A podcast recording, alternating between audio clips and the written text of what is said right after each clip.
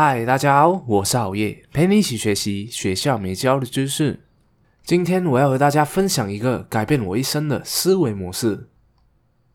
我的家乡是来自一个被整片森林围绕着的乡村，在家里我排名老四，父母是做小贩的，家庭还算过得去，就经常会欠人家一点钱那种，但还算是三餐温饱。直到一个安静的夜里，突然妈妈就在大半夜叫我们起床，并告诉全家人都往屋外跑。那时候我站在屋前想着，大半夜是不是叫我起来看烟花啊？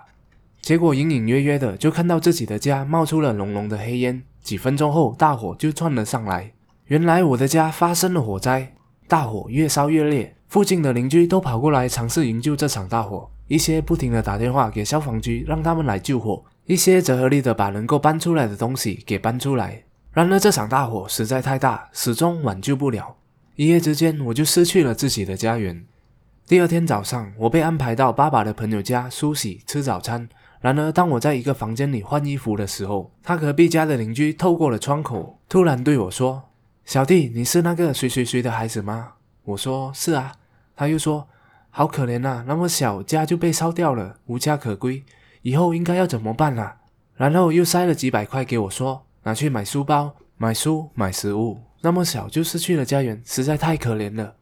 当我听到那几句话后，我的自尊心马上就被击垮了。那瞬间就觉得自己好委屈、好可怜、好无助，眼泪也随着飙出来了。这是我小时候发生的一个重大事件。那时候我就问我自己：为什么是我？我们的家已经够穷了，还要被大火烧掉。一些朋友还会经常用异样的眼光看待我，时不时就会拿那场火灾来开玩笑。也经常向我炫耀他们所买的手机或是游戏机、玩具等等。那时候的我总是喜欢抱怨家庭、抱怨老天对我的不公平。为什么其他孩子有的东西我都没有？所以上了中学的时候，我就变得非常的叛逆，整天逃学，和朋友到处游荡，每天都去网吧玩游戏，天天到不迟到。可能那时候虚拟世界里的游戏可以让我得到前所未有的优越感吧。就算没有钱，为了玩游戏，我可以逃学去打工做装修学徒，然后把辛苦赚到的钱拿去玩游戏。我也加入过黑社会，学人家吸烟、喝酒、跑摩托、打架。记得在我中二的时候，和有族同胞打架，打到头爆，缝了八针，结果还被学校开除了。不过那时候刚好有另一个学校愿意收留我，是一个不介意收留烂学生的中学。那时候开始，我就对自己的人生感觉到非常的迷茫。为什么我的人生就那么的悲哀？所有不幸的事情都发生在了我的身上。直到有一次，我在图书馆里无意间发现了一本书，它叫做《卡内基人性的弱点》，它深深的启发了我。里面说了一句话：可悲的人永远都可以找到一些理由，以解脱他们自身的某些缺点或不幸。把人的生活改造得更美好才重要，而不是沉溺在自怜的深渊。这句话深深的打中了我的心。原来过去的我一直都在自我设限，一直都在自己可怜自己，试图以自怜的方式来为自己的不足找借口，一直都活在了受害者心态里，那我永远不可能会进步。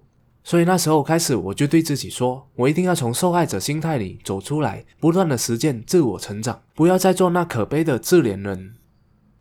从那时候开始，我就变得非常的积极。刚转了校的我，成绩非常的烂，考获了三科 elephant 不合格，其他都是 C C D D D，刚好勉强过关的成绩。我没钱去补习，只好只争朝夕的放学回家后躲在房间里学习。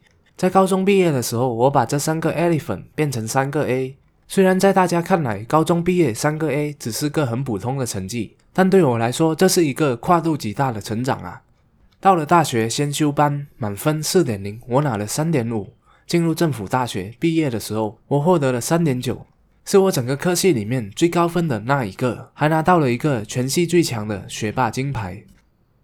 做梦也没有想到，我可以从一个学渣变成一个学霸。毕业后，我的收入更是朋友圈的几倍，甚至十倍。告诉大家这些，并不是要炫耀什么，也没有什么好炫耀的，而是在这里，我只想传达一个信息。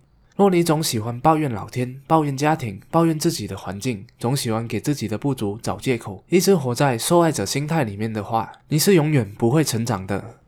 而在实现成长的过程中，并不需要你的运气，也不需要你的天赋，只需要你的努力。如果你不想做个懦弱的自怜人，那就请你从自卑里拿起勇气来实践自我成长吧。因为只有你能创造你自己，只有你自己能决定今后的人生。如果你还在观看这部影片的话，就请你问问自己，有哪些事是你经常抱怨的？你是否又有想过办法来努力的去改善它呢？